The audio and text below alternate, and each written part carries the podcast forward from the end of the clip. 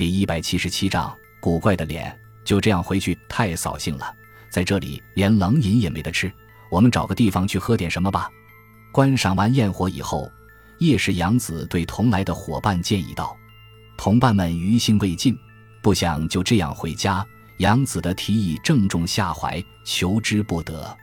也许观赏焰火的人都有此心，因此沿海岸的咖啡店里全都客满了。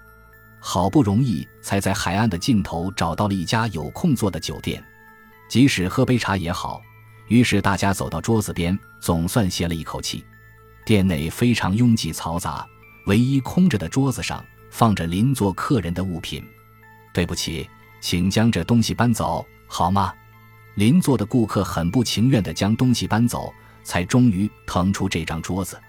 这位顾客年龄约莫三十多岁，皮肤白皙的让人腻心，眉毛左右各撕去一半，使人联想起王朝时代的朝臣。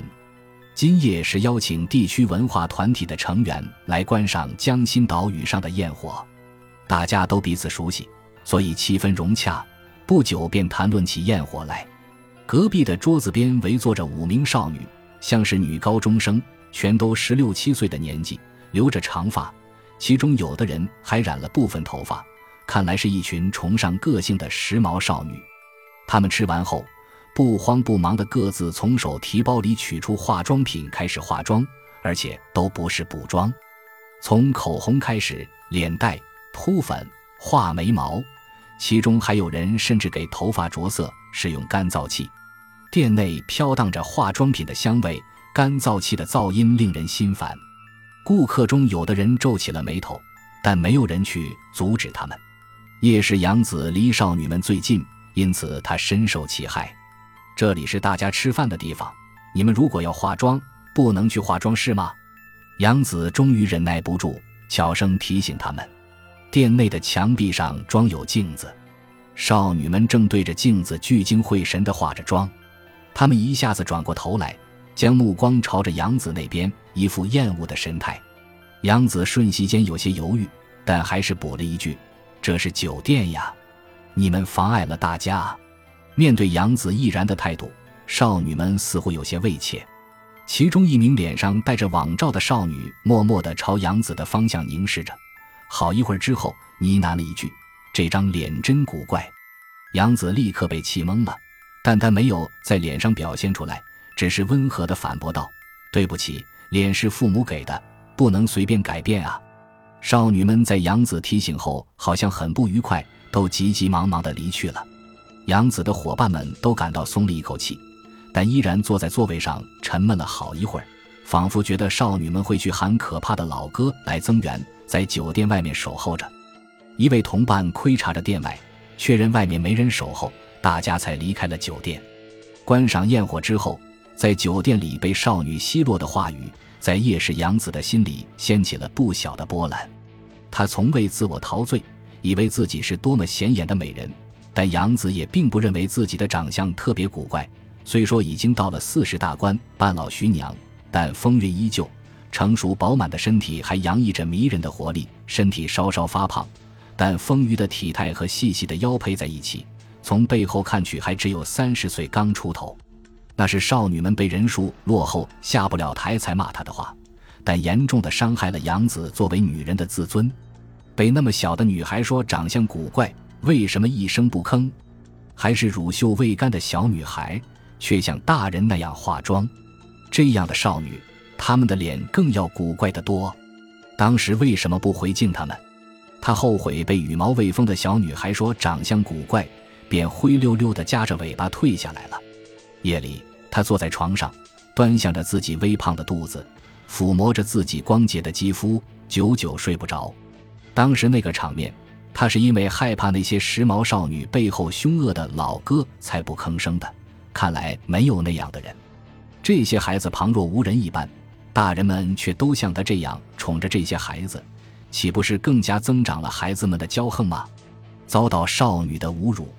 一句话也没有反击，他为自己的窝囊颇感后悔，而且这种悔恨的情绪没有发泄的机会，杨子只能将被打落的牙齿往肚里咽。九月十日下午一点左右，新宿情侣旅馆第二十四班领班大爷雅之，见今天应该结账的二四幺二室已过了结账时间，还没有动静，觉得奇怪，便去推门。不料房门没有锁，他小心翼翼地走进房间内，发现一个少女躺在床上已经死去。雅之大吃一惊，马上与大堂经理联络。大堂经理匆匆忙忙地赶来。见少女的脖子上缠着像是旅馆浴衣上的腰带，大为惊愕，一看就知道她已经断气了。旅馆方面一般都希望将旅馆内发生的不幸之事尽快的内部处理掉，但是这是一件不能掩盖的事情。大堂经理决定向所辖的警署报案。接到报案，新宿署的刑警首先赶赴现场，被害人初看有十六七岁。死因是颈部缠上旅馆浴衣的腰带后，被人用力勒紧，导致气管堵塞，窒息而死。尸体光着身子，穿着浴衣躺在床上，他的胸部已经发育，但并不饱满，身上明显有性交过的痕迹。据旅馆方面的记录，前一天晚上九点左右，旅馆接到自称荒井一郎的人打来的预约电话，要求预订标准双人房间。晚上九点十五分办理了住房手续。